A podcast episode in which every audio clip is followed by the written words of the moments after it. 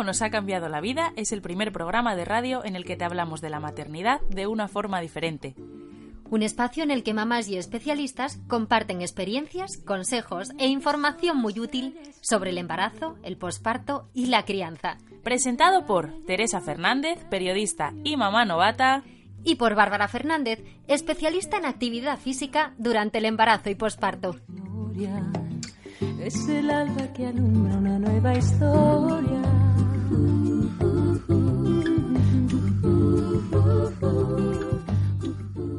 Muy buenos días. Uy, ese ruido que suena, ¿parece un bebé protestando? Eso seguro que es porque tiene hambre. ¿Cuántas veces nos habrán dicho eso a todas las madres? Bueno, ¿y cuántas veces vosotras habréis ido a llorar al pediatra porque vuestro hijo no come? Qué miedo nos da que pasen hambre o no saber si están comiendo lo suficiente. Hmm, o que los alimentos que les damos no sean los adecuados. Y no solo eso, sino también el hecho de si les estamos introduciendo dichos alimentos de la manera más adecuada. Porque, vamos, ¿cuántas habéis oído esas iniciales y cuántos tan famosas ahora de BLW? Pues para los que aún no suena o suena chino, no os preocupéis, porque hoy nuestra matrona nos va a explicar con detalle cuál es el método que se esconde tras estas iniciales y nuestra pediatra nos dará las pautas que debemos seguir para introducir los alimentos en la dieta de nuestros retoños. ¡Comenzamos! Esto es la mitad de tu plato. DJ Tomato y Zanahoria Style. Somos excelentes, antioxidantes, fibra y vitaminas, somos comandantes. Somos elegantes, sin ser arrogantes, no tenemos conservantes ni colorantes. La mitad de tu plato deben ser vegetales. La mitad de tu plato deben ser vegetales. Amargo como la hiel o dulce como miel, ¿qué importa si mejoro el aspecto de tu piel? Si crees que eres sensible, yo te cuido el corazón, suave con tu panta de fácil digestión. La mitad de tu plato deben ser vegetales. La mitad de tu plato deben Y hablando de alimentación infantil, hoy no podíamos dejar de lado el BLV o Baby Led Weaning, que tanto está de moda ahora mismo. Pues hoy, para hablarnos de ello, Elena, nuestra matrona preferida y madre que ha practicado este método, nos lo va a explicar un poquito. Ya tenemos al teléfono a Elena. Buenos días, Elena.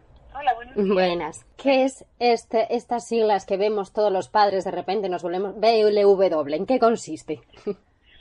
El, el, el, tema es que nos gusta mucho todo esto de los anglicismos. Sí. Eh, en español podríamos hablar, pues eso, de, de alimentación autorregulada. Eh, la idea es, pues, eh, en lugar de hacer esa fase de transición con purés, eh, ofrecerle directamente al niño, pues a partir de los seis meses, eh, sólidos, eso sí, preparados un poco para sus mm, posibilidades y habilidades, pero, pero sin pasar por la batidora. O sea, sería una transición, bueno, transición tampoco, bueno, sí, entre la lactancia y ya la alimentación de adulto, por decirlo de alguna manera, ¿no?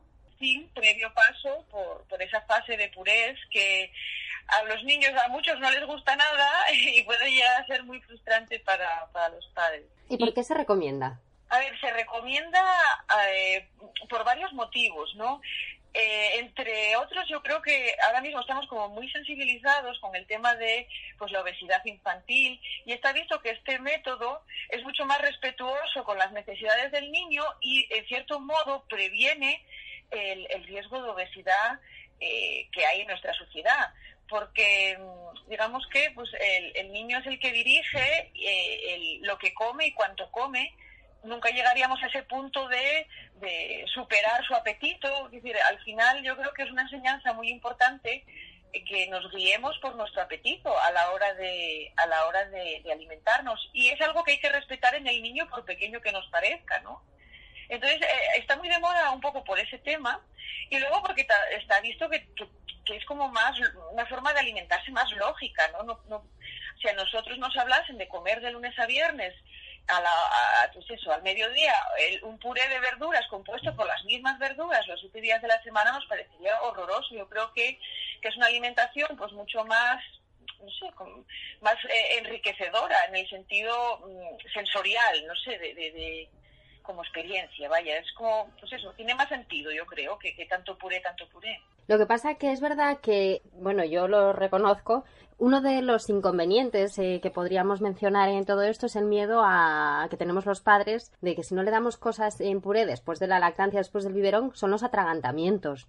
De hecho, a ver, tener cierta, mm, ciertas instrucciones de cara a qué hacer, ¿no? En caso, más que atragantamiento, los niños con este método lo que hacen es que se empapizan, ¿eh? Y, y sí es verdad que es un motivo por el que muchos padres al final no optan por él, pues porque, bueno, eh, pasas algún momento de, apurón. El niño más que atragantarse lo que hace es que se empapiza ¿eh? al principio. Eh, sí conviene, aunque es el niño el que come solo, nunca dejarle solo ¿eh? en la cocina mientras él está comiendo y tener, pues eso, cuatro indicaciones que hagas el baby led winning o no, siempre está bien saber mm, en cuanto a qué hacer si el niño pues, se atraganta, que puede ser con comida, puede ser con un juguete. Hmm. Vaya, yo eh, pues eso, alguna vez que hablo así con las mujeres del tema, eh, siempre dedico una parte a qué hacer en caso de atragantamiento y, y, para mí es importante, hagas el baby led winning o no, yo creo que es información que los padres deben de manejar porque son maniobras muy sencillas que no solo los alimentos son problemáticos, obviamente pues cuando hablamos de juguetes, que pueden igual en un momento dado te despistas y, pues eso, es, es un riesgo que siempre tienes en esta fase, en la, pues es un niño de seis meses, ¿no? Yo, mm, con el baby led weaning, lo que sí he pasado ha sido empapizamientos. El niño pues, pues tose o... Pero sí es verdad que luego ellos se vuelven como muy hábiles a la hora de gestionar esa situación. También al niño estás dándole herramientas para, bueno, mm, de cara a, a, a poco a poco evitar que esa situación se presente. Pero qué mal se pasa, ¿eh? Aunque sea cosa de, de un segundo, porque empatizarse, madre mía, yo es que... yo, yo lo... tranquila, pero mi marido, cada vez que, que el niño se empatizaba, echaba pestes contra mí, contra el método. sí, sí, es un momento así como como tal, así un poco... Claro, ahí te digo, porque... Hay que ser, o sea, hay que tener, eh, por ejemplo, sí, yo lo intenté, pero no me compensaba, no me compensaba porque me consumía cada comida. O sea, vivía en un estrés que digo, esto no tiene, no, no, no, no puede ser. Yo, claro, al final le asustaba porque la analizaba tanto y estaba tan pendiente de él y, y, ¿sabes qué hacía? Al final me provocaba. Como veía que cuando hacía ruidos yo me sobresaltaba, le hacía, ¡Ah, ah! Digo, oye, ¿será? Qué desgraciado, qué mala leche tienen a veces. Pero es curioso porque sí que es verdad que hay estudios, de hecho, en los países... Eh, creo recordar, no sé, en el norte de Europa, eh, Suecia, por ejemplo, sí que se demostraba que los niños se atragantan mucho menos cuando son ellos los que dirigen la alimentación. Que si tú a un niño le das unos guisantes en lugar de machacados que los coman ellos ya desde muy pequeño, se va a dirigir muy bien. O sea que, que es curioso, tenemos pavor, cuando ellos dirigen y cuando ellos son los que introducen la alimentación en la boca, que eso es uno de los requisitos, ¿no? Que por mucho que tú quieras ayudarle, sea él el que introduzca el alimento en la boca, hay menos riesgo. Yo de hecho te diría que, que el mayor susto que nosotros hemos pasado, que fue con mi hija mayor, con la que yo no hice el baby del winning, en aquel momento nosotros utilizamos purés, ella se, se empapizó con un puré y nos las dimos y nos las deseamos, fue un momento de angustia, te quiero decir que, que no necesariamente por el hecho de de usar purés, el riesgo de, que el niño se te atragante no existe. ¿eh? Bueno, yo intento transmitir un poco de tranquilidad, hablar más, matizar un poco, porque parece que la palabra atragantamiento es como horrorosa, ¿no?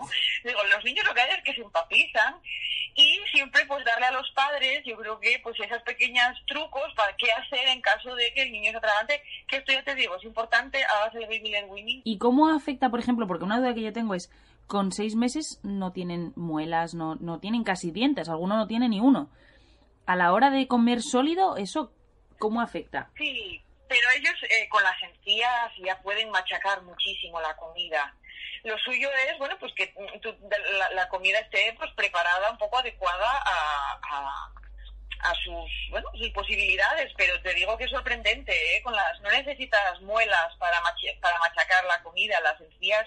Y yo te puedo decir que a mí mis hijos me han mordido con las encías y duelen muchísimo. Eso estaba pensando. Cuando quieres meter el dedín para tocar a ver si acaba de salir algún, algún ya es verdad, ¿eh? que cierra la boca. Eso, te hacen prensa y dices, me cago chis en la mar, aquí es se como me el cocodrilo sacamuelas.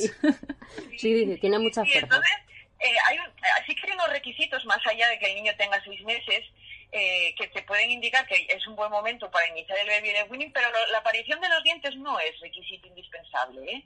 Y a la hora del, del, desarrollo del crío, bueno, pues en habilidades motoras, en control, en lo que decías tú de que controlen también, pues hasta cuándo, o sea, o en qué punto se sacian o no se sacian. ¿Qué hace el baby led weaning a la hora del desarrollo del bebé? ¿Cómo afecta en el desarrollo del bebé? Sí, yo esto lo comparo pues como eh, cuando tú tienes un niño y lo sientas siempre en la maquita, o tienes un niño y lo pones en una, en, una alfombra en el suelo. ¿no? El niño de la maquita pues no va a llegar a caminar, que si no va a llegar a caminar. Em, no le estás dando la oportunidad de gatear, ni de desplazarse, ni de, eh, ni de levantarse. El niño de la, de la mantita en el suelo, pues es un estímulo, el que esa libertad de movimiento pues hará que en un momento dado se voltee, que en un momento dado pues se ponga cuatro patas y que pasado el tiempo llegue, llegue a gatear.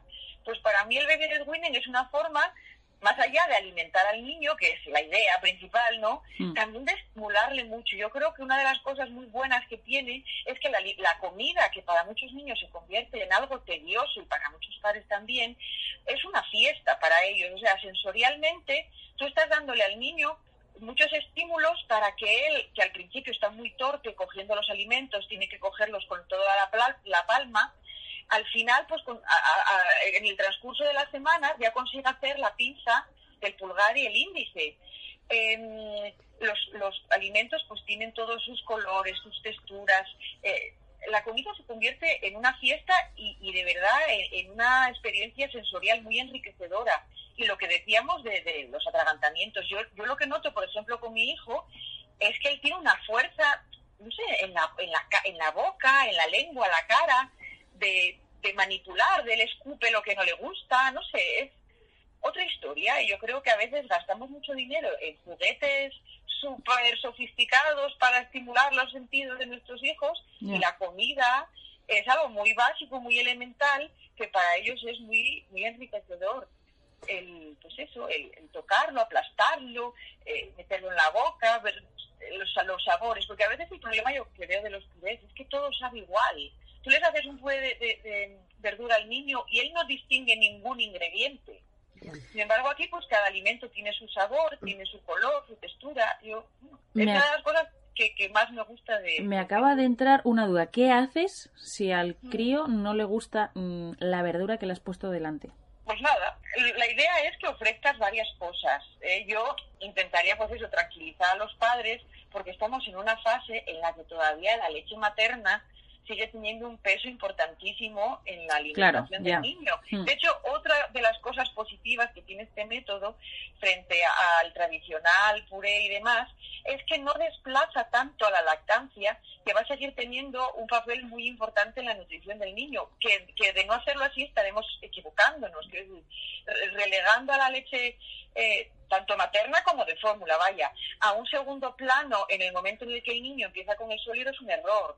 ¿Eh? la leche debe de ser todavía una pieza muy importante de su, de su alimentación hasta, hasta que cumpla dos años. Entonces, este método en ese sentido, como si es verdad que, que, el niño, sobre todo al principio, no va a ingerir mucha cantidad de alimento, para él la leche va a seguir siendo fundamental y es que así debe de ser.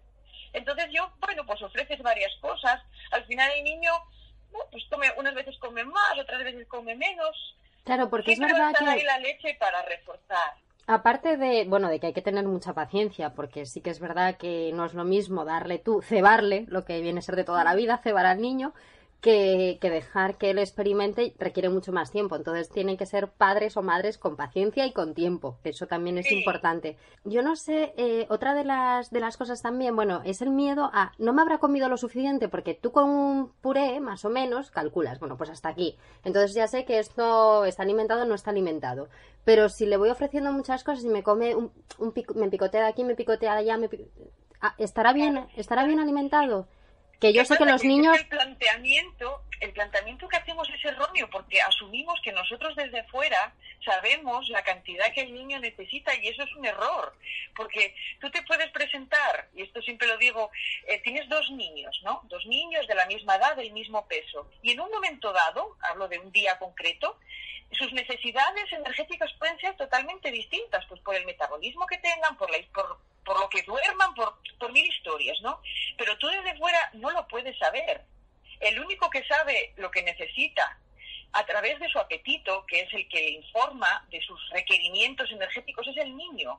Y entonces a veces esto es como cuando les intentas explicar a las madres con la lactancia que debe de ser a demanda, ¿no? Que es el niño el que debe de dirigir cuándo y cuánto. Y, y les genera un desasosiego, pero ¿cuánta leche toma? ¿Cómo sé que está bien? Pues con la alimentación pasa un poquitín lo mismo. Tú no vas a saber. Es el niño el que dirige el cotarro y él nunca va a quedarse con hambre porque, porque no le interesa. No sé cómo decirle eh, el, el, apetito del niño es la única forma que, que tenemos de, que se manifieste sus, sus necesidades energéticas en un momento dado y hay que respetarlo siempre. Entonces, va a haber días que el niño coma más, otros niños comerá, otros días comerá menos. Tranquilidad total. Yo eso, eh, la verdad que sí que lo comparto, lo entiendes. Al final un niño come si tiene hambre y, da igual que le fuerces, pero explícaselo tú a veces a los abuelos. Que dices, oye, ahí, está muchas veces la dificultad, ¿no? Si hablamos de pros y contras, pros y contras del baby led winning, yo uno de los contras te diría que es difícil delegar en otra persona, ya sea un cuidador o un abuelo. Claro que al final mientras mm, eres tú el que está allí presente, pues sí, puedes hacer las cosas a tu manera. Pero claro, explicarle esto a los abuelos es complicado, sobre todo porque a ellos sí que se ponen nerviosos cuando el nieto se papiza. Entonces, eh, uno de los problemas que tiene el baby led winning es ese, porque es algo como muy novedoso, desde luego nuestros padres no saben lo que es ni nos toman por locas ¿no? cuando les explicas lo que hace tu niño y delegar esto en ellos es muy difícil. Sí, sí, es uno de los contras que tiene que tiene métodos.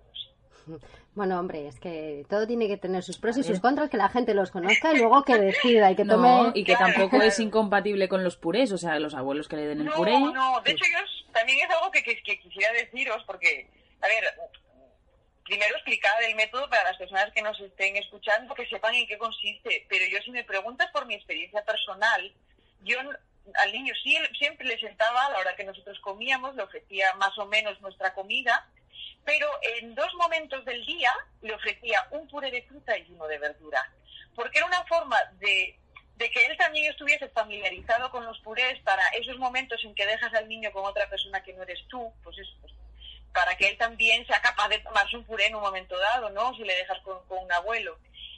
Y, y, yo aquello fue como un punto intermedio entre lo que es el baby le winning en sentido estricto y lo que yo había hecho con mi primera hija, que había sido solo darle puré.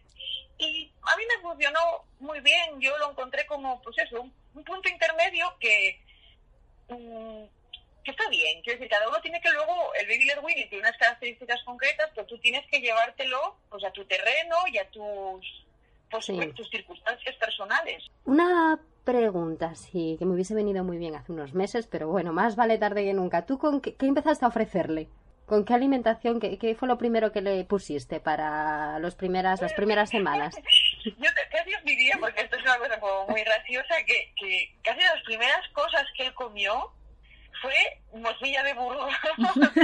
Que, la... que, la... tenía yo en mi plato la tenía yo en mi plato y cuando me doy cuenta digo madre pero si se la comió tal que tenía una consistencia ideal para él porque lo pudo agarrar era blandito lo metió en la boca ya que se lo comió y cuando nos dimos cuenta pues pues casi que te diría que, que mordía de burro. a ver, yo lo que intenté fue, pues eso, un poco eh, por no liarme mucho, que mm, adaptar un poco nuestra comida a ese momento, pero darle lo mismo que comíamos nosotros. Ya, bueno, y eso probó la morcilla de Burgos. ¿Y qué hubiera sido lo que te hubiera gustado con que hubiese empezado a ti? a ver, yo tenía así como más pensado, pues eso, los típicos eh, pues tronquitos como o de calabacín, de patata, zanahoria, que yo tenía así visto en el libro que yo me compré en su momento para enterarme un poco del método. ¿Eh? Se puede preparar, pues eso, la verdura en tiras. Ellos otra cosa que les encanta es pues los, los espaguetis así pues como cortaditos como si fuese eh, fideo de sopa, ¿no? Sí. Con carne picada, la carne picada es estupenda porque ellos la mansuñan, bueno, pasan, se lo pasan bomba. Y encima todo eso que mancha y pringa. Muy, muy completa de porque es eh, pues el hidrato de carbono de la pasta, el tomate, la carne y es una cosa que ellos pueden comer desde el inicio, ¿eh? porque la carne triturada no, les genera ningún, problema y Claro, porque pues, ¿se respeta la alimentación que recomienda el pediatra que se vaya introduciendo en ese orden o no? Pues Porque... patatero, vaya, claro, pero esto ya cuando lo aplicas es que no hay mm, no hay un orden de este mes voy a meter pescado, el mes que viene voy a meter, no, no. Se supone que al niño no hay que ofrecerle alimentos durante los seis primeros meses de vida, que eh, debe de estar con lactancia, sea materna o sea de fórmula, de forma exclusiva, y a partir de ahí ya comida normal. Solo hay una serie de alimentos que no hay que ofrecer hasta el año y algunos, algunos te diría que más tarde. ¿eh? Sí. Pues es el caso de los frutos secos. ¿eh? que Sí, que Claro, esperar porque a nivel de alergias y todo eso, de- no tanto por alergias, porque sí que está visto que, mm, lejos de lo que se pensaba antes, ahora cuanto antes ofreces al niño un alimento alérgeno, menos probable es que desarrolle la alergia. Eh, no obstante, si hay una- alguna alergia familiar, ¿no? pues, pues, es que en casa tenemos problemas con esto, con aquello, pues un ese alimento en concreto, eh, sí que introducírselo por primera vez eh, de una forma así como un poco aislada en cuanto a que eh, pues lo, met- lo metas con alimentos que tú ya has visto, que, que el niño los acepta bien y que si él hace una reacción tú vayas a saber que es en concreto por ese alimento nuevo que le acabas de meter. Pero ya te digo, yo tendría en cuenta más que nada alergias familiares. ¿Eh? Sí. Lo que son otros alérgenos, pues como a veces se piensa en el huevo o se piensa en, el, en las fresas o los kiwis, sin problema. ¿eh? Y el pescado, que también tal. Eh, yo por lo menos la recomendación oficial, ya te digo, es esa, ¿no? que lejos de retrasar su introducción cuanto antes, menos riesgo de alergia hay. Y el tema de los frutos secos, más que por la alergia, es por el atragantamiento, porque Sí. ahí sí que hay riesgo. Yo sí que diría, hay una serie como de alimentos que, que mejor no ofrecer hasta que el niño tenga tres años, eh, más que nada por su consistencia y su forma, y entre ellos pues están los frutos secos. Otros alimentos conflictivos pues pueden ser las cerezas, las uvas, los tomates cherry, Sí, pero... que yo no vería problema en ofrecer, pero desde luego no en su forma original. Claro. Pues yo a mi hijo que tiene 18 meses sí le doy uvas, pero no le doy una uva entera, se la, se la parto en trocitos, como en cuatro trozos y pues sin problema. Eh, el- es más por el tema de atragantamientos que de alergias. Y luego sí que hay pues eh, los alimentos de, vamos, lo que es eh, lácteos y demás, tipo yogur y así, esperar al año, ¿sí? esperar al año. Luego, pues, eh, el azúcar y la sal también retrasarla en la medida de lo posible. El- la miel, no ofrecerla durante su primer año de vida. Y luego también, eh, tipo acelgas, espinacas, eh, tampoco conviene en ese primer año. De otra manera, el resto de alimentos yo, vaya, vaya, a partir de los seis meses, con libertad. Vale, Elena, pues perfecto. Recogemos todo esto. Además, luego hablaremos con la pediatra también, que nos va a ir comentando cuáles son las recomendaciones que dan desde su punto de vista para, para ir introduciendo alimentos. Sí, yo hoy en- estoy más en calidad de madre, ¿eh? de madre con cierta experiencia en el método que como matrona. ¿eh? Yo, pues, tampoco las matronas somos expertas en alimentación infantil, pero, pero bueno, pues al final con mis hijos yo tengo dos, he tenido dos experiencias diferentes y, y bueno, Claro, porque para terminar, lo que sí tú dices es que todo el mundo puede practicar el baby led weaning si están convencidos de hacerlo. Lo único tener en cuenta, el único que, tendría en cuenta, más allá de la edad del niño, que, que no hay que ofrecérselo antes de los seis meses, otros requisitos que se miran es que el niño tenga interés por la alimentación. ¿eh? Porque, a ver, eh, los niños cumplen seis meses un día, pero no quiere decir que sea ese día exactamente el que te tengas que poner. ¿eh? Cada niño a veces lleva un poco su ritmo. Los niños tienen que de alguna manera demostrar interés por la comida, ser capaces de llevar las cosas a la boca, eh, ser capaces de estar sentados eh, de forma pues con cierta autonomía, que decir, un niño que se te cae hacia los lados, pues no es seguro empezar a ofrecerle alimentos. ¿eh? Entonces, no es solo ya el hecho de que, uy, ya tiene seis meses, sino, bueno, adaptarlo un poco también a cada niño, que ellos tienen sus, sus ritmos. Como una primera aproximación al baby led weaning, creo que ha sido eh, estupenda, ¿eh? sí. Luego ya sabéis que si tenéis más dudas, siempre tenemos el consultorio para mandar dudas al respecto, ¿verdad? Elena, un abrazo enorme. Un beso. Venga, gracias. Hasta luego.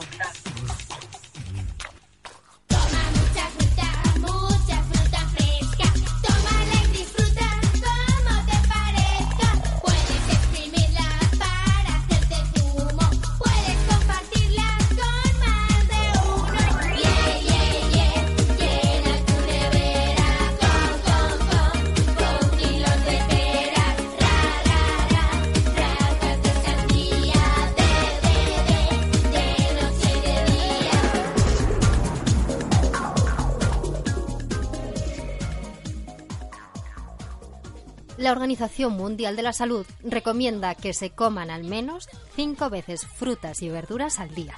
Sí, ya. Qué fácil está la teoría y qué difícil llevarlo a la práctica. Con los niños, sobre todo.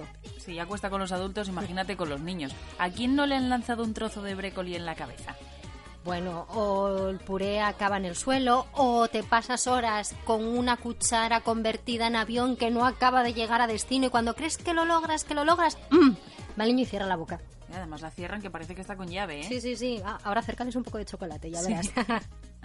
Pero bueno, para todos esos papás que saben las guerras que se viven en la cocina, Hemos traído algunos trucos para que los peques pierdan el miedo y aprendan a comer un poquito de toda la verdura de forma natural. Por ejemplo, promover el consumo de las verduras a base de elegir comidas que les gusten e introducir poco a poco vegetales que sustituyan a otros alimentos. ¿Que les encantan las hamburguesas? Pues probad a elaborarlas con merluza y calabacín. Intentad hacerlo de forma gradual para que no los rechace de entrada y que vaya variando poquito a poco el sabor de lo que a él le gusta.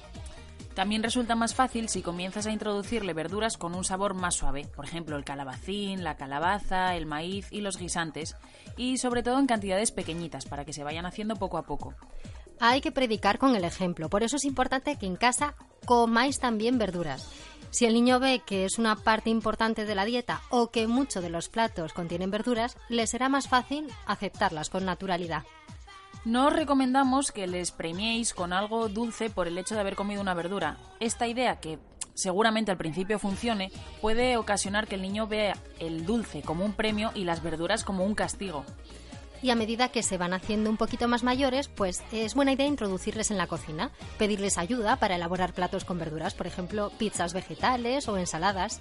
También si la fruta es más accesible será más fácil que la pruebe. Por ejemplo, prepara un bol con palitos de zanahoria cortados o con trocitos de pepino y cuando le entre hambre ofrécele uno a modo de picoteo o aperitivo, que además la ventaja que tiene es que no sacia tanto como otros alimentos y puede hacer que luego la comida mm, sea más fácil.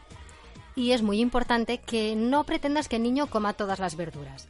Prueba en distintas presentaciones e intenta adaptarte a sus gustos.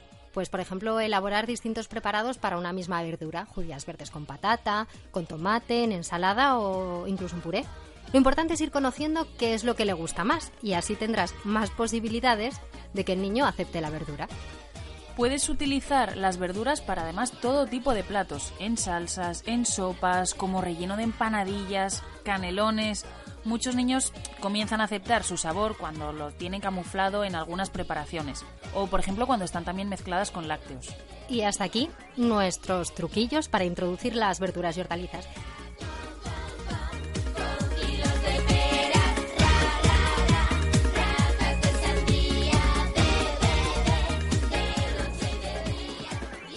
Hablábamos antes del baby led weaning con nuestra matrona y bueno, la experiencia nos contaba la experiencia como madre. Pero ahora vamos a preguntarle a nuestra pediatra Bárbara Fernández qué opina ella y de paso que nos comente y nos eh, concrete cómo hay que ir introduciendo la alimentación del bebé según dictan los pediatras. Muy buenos días, Bárbara. Hola, hola a todas. Buenos días. ¿Eres defensora del baby led weaning? Pues mira, os voy a contar mi experiencia. Eh, yo cuando tuve mi primer hijo, mi primer hijo tiene cinco años y cuando fui a la revisión de los seis meses, eh, me dieron una hoja con la recomendación de cómo introducir la alimentación complementaria. Y yo pues había buceado en internet, en foros de crianza y todo esto y había llegado a mis manos pues el concepto ese de baby led weaning que de aquellas había muy poca gente que, que lo conociera. Mm, Yo tuve la suerte de que pude disfrutar de una excedencia, que pude dedicarle tiempo, que mi bebé era un bebé que tenía muy buen peso, así que me lo pude tomar con, con calma y lo disfruté mucho y tuve una experiencia muy buena. Así que mm, yo estoy, vamos, yo tuve una experiencia muy buena y, y lo recomiendo a todo el mundo que, que me lo, que me lo pregunta o que, o que quiere saber acerca del tema de la alimentación. Pero yo creo que lo importante es que tenemos que descom- hacerlo mucho menos complicado todo esto de la alimentación. Yo creo que es un quebradero de cabeza para muchas familias y esto tiene que ser mucho más sencillo. No puede ser tan complicado dar de comer a un bebé. Ay, es que de repente llega el momento de sentarlo en la trona, coger y decir, a ver, vamos a ver, ¿qué te ofrezco? Y ahí A ver qué hago. Y ahí es donde llegas y dices al pediatra. El pediatra te da la guía, exactamente, te da esa hoja con todas las recomendaciones. Vamos a, vamos a repasar estas recomendaciones para todos aquellos papás que ahora mismo están enfrentándose a esa decisión. Cuando nos entregan esa hoja, yo, vamos, directamente con mi segundo hijo ya ni la, ni, ni la cogí, sea, ya casi, casi pasamos, porque ya, ya tengo experiencia con el primero y tal, pero tampoco les dije así de momento qué es lo que estaba haciendo. No puede ser tan complicado. Cuando te dan esa hoja, yo insisto, como madre, con mi primer hijo, pero también como profesional, yo lo leía y yo decía, pero si es que falta la calculadora. Hay que coger una calculadora y hacer raíces cuadradas de coger un cuarto de un cuarto de la tercera parte de no sé qué y 47,8 gramos de... No puede ser tan complicado.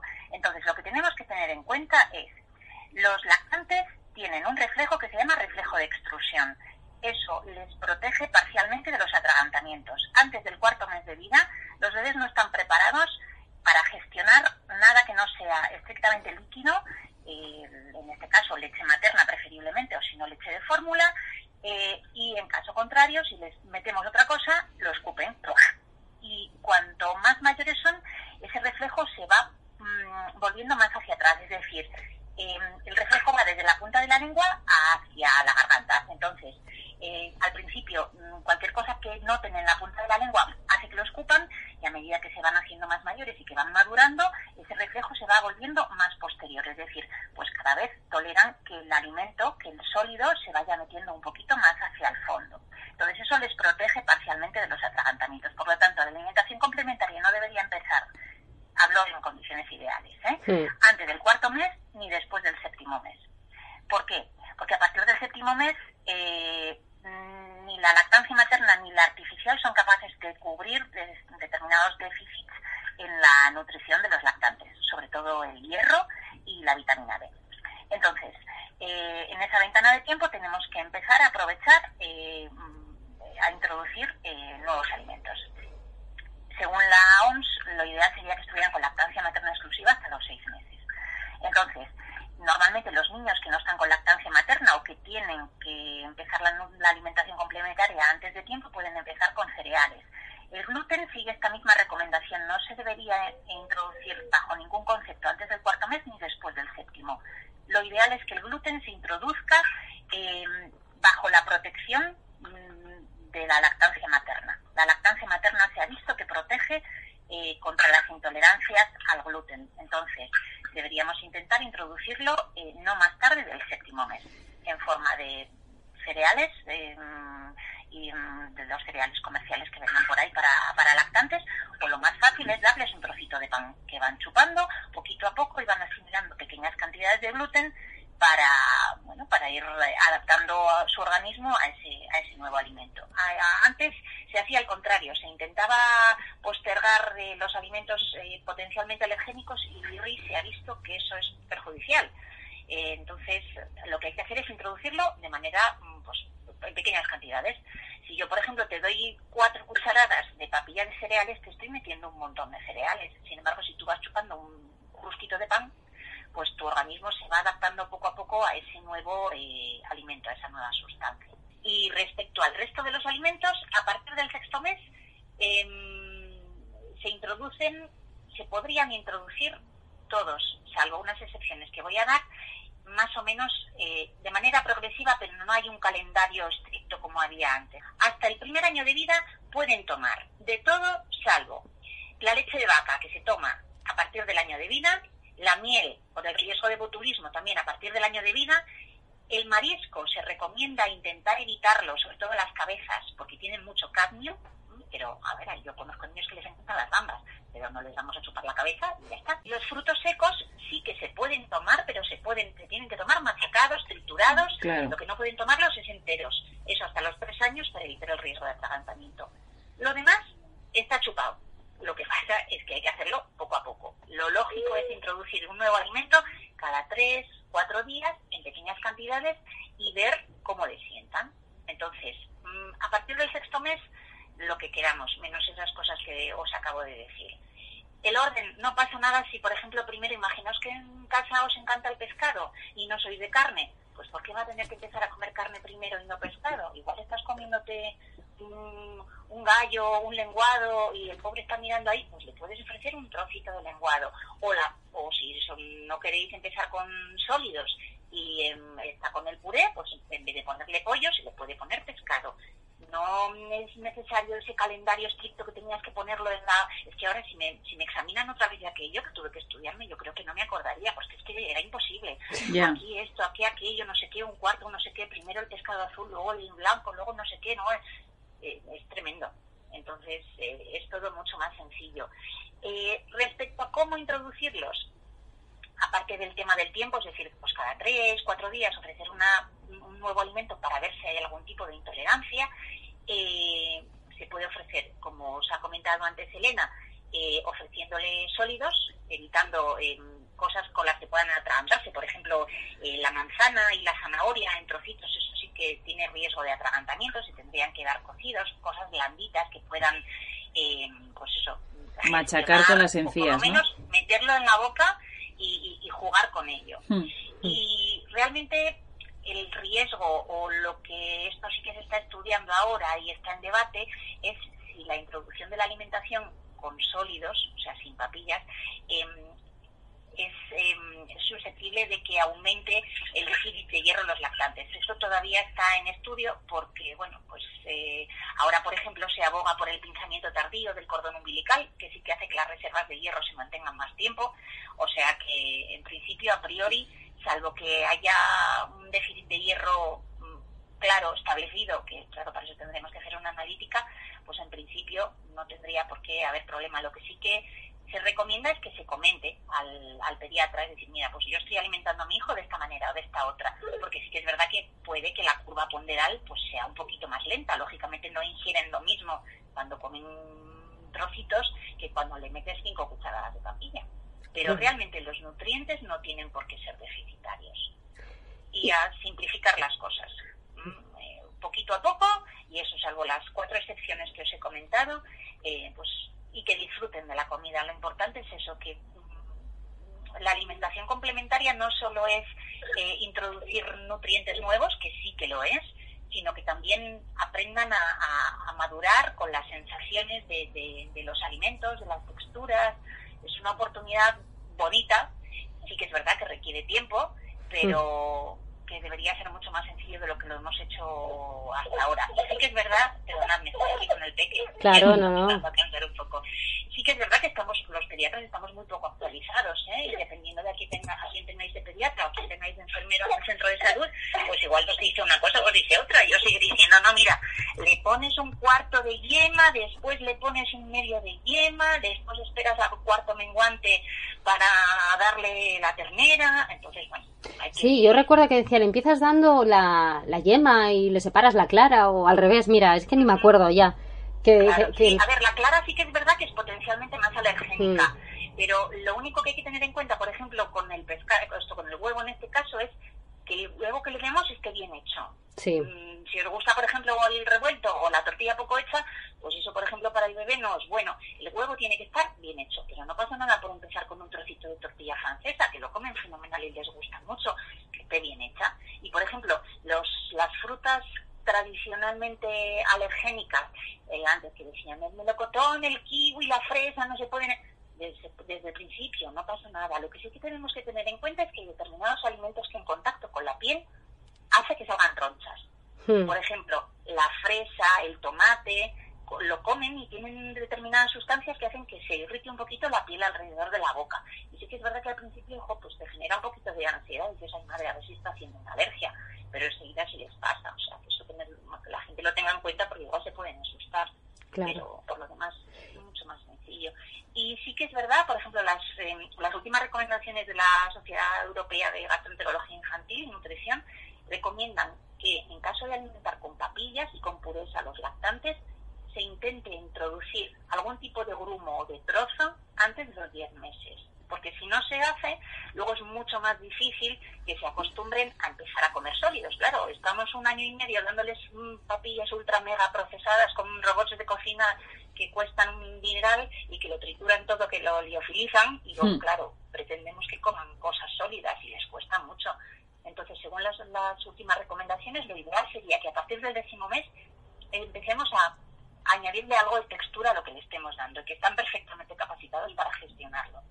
Aparte de que es bueno para que se acostumbren, retrasar en exceso la alimentación de la comida de alimentos sólidos puede ser malo para ellos, puede perjudicarles de alguna manera o no. Eh, bueno, puede ser, puede hacer que tengan déficit en algún tipo de nutrientes, sobre todo el hierro, la vitamina D, la vitamina B12.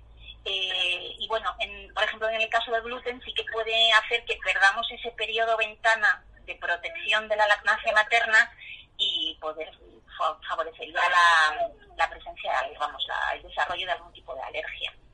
Y esto en cuanto a los alimentos que se van introduciendo. Yo- otra duda, eh, la rutina de ir eh, introduciéndolos. Por ejemplo, Sí. eh, empiezas dándoles que a la hora de comer, eh, la cena, la merienda, eh, un poco Sí. como haces tú. Yo me acuerdo que ese fue un poco Como- mi caos. Como, os- como os resulte más cómodo, a ver, lo ideal sería si pudiéramos, claro, lo que pasa es que aquí ya entra el tema de la conciliación y demás, lo ideal sería que pudieran comer con nosotros y aprovechar ese momento pues para vaya, vayan a venir en comer y digan, uy, mira, esto tiene buena pinta, pues le das un trocito, mira, vete chupando, lo que sea. Eh, no hay un calendario, eh, por ejemplo, cuando empiezan con los cereales muchas veces empiezan a veces por la, hay gente que empieza por la noche para que aguanten más por la noche, durmiendo. Yo, por ejemplo, con los míos he empezado con la comida, a la hora de la comida. Mm, Un, un día que nos viniera bien a todos y que estuviéramos con calma, eso sí, lo que se recomienda es si puede ser que estén tranquilos, que no estén muy cansados, que no estén, porque claro, si están ahí súper irritables va a ser difícil que disfruten del momento. Entonces yo empecé en la comida Hmm. y empecé a ofrecerles, bueno, igual algún día tomo, chupo un poquito de pan, lo típico, pues en algún momento, pero empezamos así en plan en serio con la comida. Claro, y es que además lo de los horarios, lo que sí que es ideal que bueno que, que- que se sienten a la mesa con, con los Claro, padres desde el no primer todo el momento. mundo lo puede hacer y si Claro. tienes que trabajar y llegas a trabajar a las tres y media, claro, tu hijo no va a estar esperándote ahí a, a comer contigo. Claro, acabamos Entonces, bueno. bebés con horarios de adulto. Y, Claro, hay que flexibilizarlo. Y yo creo que hay que adaptarlo a la rutina de cada uno y a cuando nos resulte mejor. Lo que tenemos que tratar de hacer es que sea lo más agradable para todos y que no sea un suplicio. Porque luego, claro, el estrés nuestro se lo transmitimos a ellos y luego la comida se convierte en un, estrés para todo el mundo. Entonces, bueno, pues que sea lo más fácil y lo más grato para todos. ¿Que nos viene bien en la comida? Nos viene bien en la comida. Por ejemplo, sí que se intenta evitar empezar en la cena porque, a pesar de que la mayoría de las alergias alimentarias se desarrollan de manera casi inmediata o en los siguientes minutos a la ingesta, sí que, bueno, pues imaginaos que cena y luego lo metéis a dormir. Bueno, pues si hubiera cualquier tipo de problema eh, relacionado con lo que ha comido, pues hombre, por la noche están menos vigilados. Entonces, pues en ese sentido sí que se intenta evitar la cena por ese motivo, pero Hmm. no por otro, ¿eh? O sea, que podría ser al desayuno también, cuando os venga bien a vosotros. Un fin de semana, por ejemplo, pues eso, aproveches el fin de semana y coges a una hora más decente. Mm, Así, que Sí. sea sencillo y agradable, básicamente. Ahora estarán la un montón de pediatras diciendo, pero bueno, es- es- por eso decía yo que era un poco ortodoxa, porque hay, hay gente que, que todavía está recomendando pues eh, las normas clásicas de, de alimentación y afortunadamente nos estamos actualizando hmm. En Es que- beneficio de todos, es que es tanto de los uno- niños sobre todo como, como nuestro, ¿no? de padres, porque era un suplicio cuando te daban la hojita y dices tu madre mía. Y yo creo que es uno de los quebraderos de cabeza más grandes. De hecho, leía pues, cuando yo empecé con la alimentación el libro del pediatra Carlos González de Mi niño no me come. Sí. Que decía, es que es una de las frases que más me decía, mi niño no me come. Digo, oye, pues este niño está alimentado, ¿cómo no va a comer? Pero no come lo que la madre quiere que coma y entonces ahí es un conflicto. Ente- Sí, sí, yo creo que también eso, les transmitimos nosotros nuestros miedos y nuestras ansiedades y, y lo notan todo. Y entonces, si tú estás tenso, ellos están tensos también. Y, No, yo creo también que hay tendencia a cebar. sí, Hmm. sí. Que parece que un bebé va a estar más sano, sobre todo ya de cara a los purés, no tanto a la alimentación, que lo comentábamos antes con Elena, que era, yo he visto bebés comerse platos de puré que no me los, o sea, no soy capaz yo de comerlos. Sí, sí, y merienda. Yo merienda, yo, yo he visto bebés, bueno, bebés lactantes ya con año y medio o así, que se tomaban unas meriendas que no me las tomo yo, de frutas, con galletas, con no sé cuánto. Y sí, sí, la verdad es que si tú te pones a hacer la proporción respecto al tamaño corporal, A ver, sí que es verdad que ellos están en desarrollo, pero, Ya, ya, pero- muchas veces los, los hiperalimentamos, damos muchas proteínas. Lo que sí que es cierto que no es, seguro que lo ha dicho Elena, hay que intentar evitar la, eh, al- añadir sal o añadir azúcar Sí. a los alimentos. Por ejemplo, esto de la galletita María, ¿eh? luego, por ejemplo, andamos protestando porque los niños mm, tienen sobrepeso y a los seis meses les estás dando galleta María. eh, No hace falta darle galleta María. Por ejemplo, otra, una última cosa. A partir del noveno mes podrían tomar, aunque no es necesario, podrían tomar yogur en pequeñas cantidades, yogur natural sin azúcar añadida o eh, queso fresco también sin sal. Pero no sería necesario, y aquí me voy a echar eh, a las sociedades, mm, a, la- bueno, a, a la industria alimentaria en mi contra, no es necesario ningún producto específico. Esa No iba a ser la pregunta que te iba a hacer ahora. Ni mi primer no sé qué, ni mi primer petit suisse, ni, ni nada. Yogur natural, tal cual, Hmm. y no hay ningún, y no hace falta ningún, que aquí parece que las cosas cuanto más de niños son, más caras Mejores. son, evidentemente, pero parece que son mejores. Sí, es cierto. Y además, como en los niños es algo en lo que no nos importa gastar lo que sea, porque es por su bien, entonces entramos, entramos a, a ello. Mira, una de las Sí, cosas. entras en esa espiral de, de- de consumismo y, y al final, a ver, lo que es necesario es necesario, una fórmula de inicio es necesaria Hmm. en los, en los primeros seis meses. A partir de los seis meses de vida pueden tomar, eh, podrían, si tom- cuando empiecen a tomar yogur, pueden tomar yogur natural, que ni siquiera sería necesario si están tomando suficiente leche. ¿eh? Eso, yo recuerdo, si no, recuerdo un yogur que, natural de toda la vida y ya está. Que me decían que, que bueno, que en las meriendas, pues que intentase más, eh, siempre y cuando el niño quisiese, pues fruta, porque que tirara derivados lácteos, yogures, petit suisse y todo eso, que era más conveniente no, no hacerlo, ¿no? Porque es eso, porque, por lo que tú dices, que, que ya tienen eh, aportación de, de lácteos. Claro, ya otros- tiene un aporte de lácteos suficiente y sí que es verdad que aumentamos la cantidad de proteínas y sí que se ha visto que la, la cantidad de proteínas que damos a los niños está relacionada con el sobrepeso y la obesidad en el futuro. Entonces, pues hay que intentar contener la cantidad de proteínas que damos, que ya la leche ya tiene bastantes proteínas y, y eso, por ejemplo, la fruta además es un nutriente fantástico que tiene mucha mucha fibra y que les viene muy bien. Oye, una Mejor última, en trocitos que en zumo. Una última duda. ¿Qué opinas de los potitos comprados, de darle potitos comprados o purés comprados a los niños? Pues, a ver, yo creo que depende de cada uno. Sí, eh, yo entiendo que hay gente que no tiene tiempo para hacer.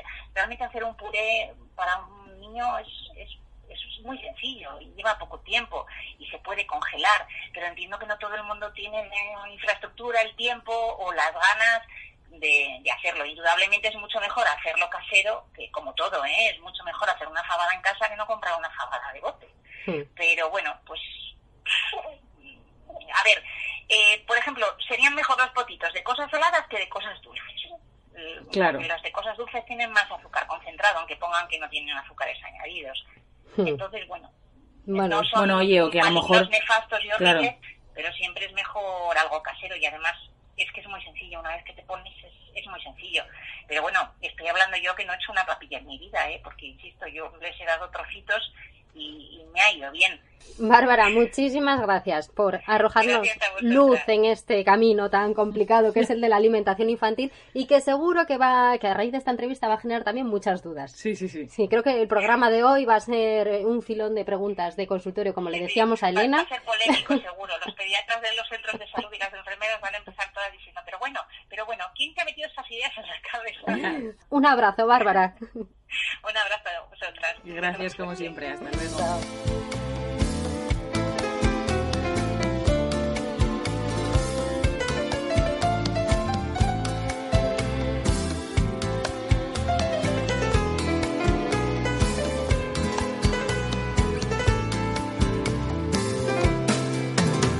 Una madre es la reina de una casa.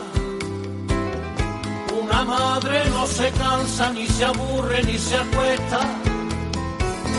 Aunque vuelvas a las tantas.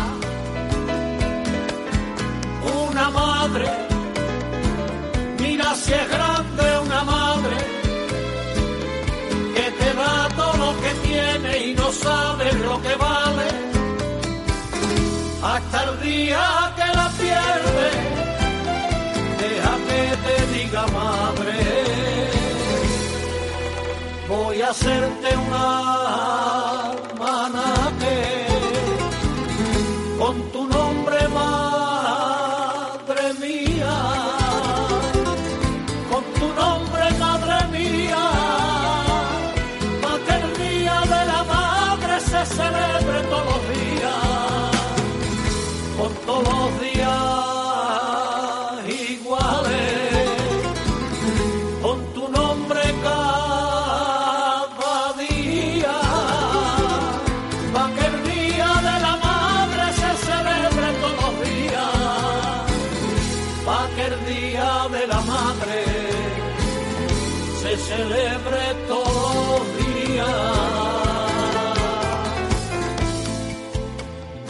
Nosotras nos tenemos que ir, pero no sin antes felicitaros a todas las mamás de antemano por el Día de la Madre.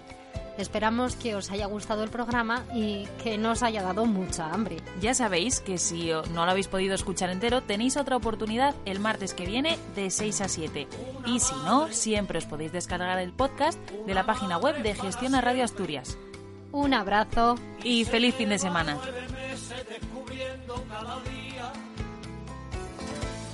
Cómo crece en su vientre una madre. Mira si es grande una madre que te nombra ante la gente y aunque tú cumplas 100 años, tú serás un niño siempre. Deja que te diga madre voy a hacerte una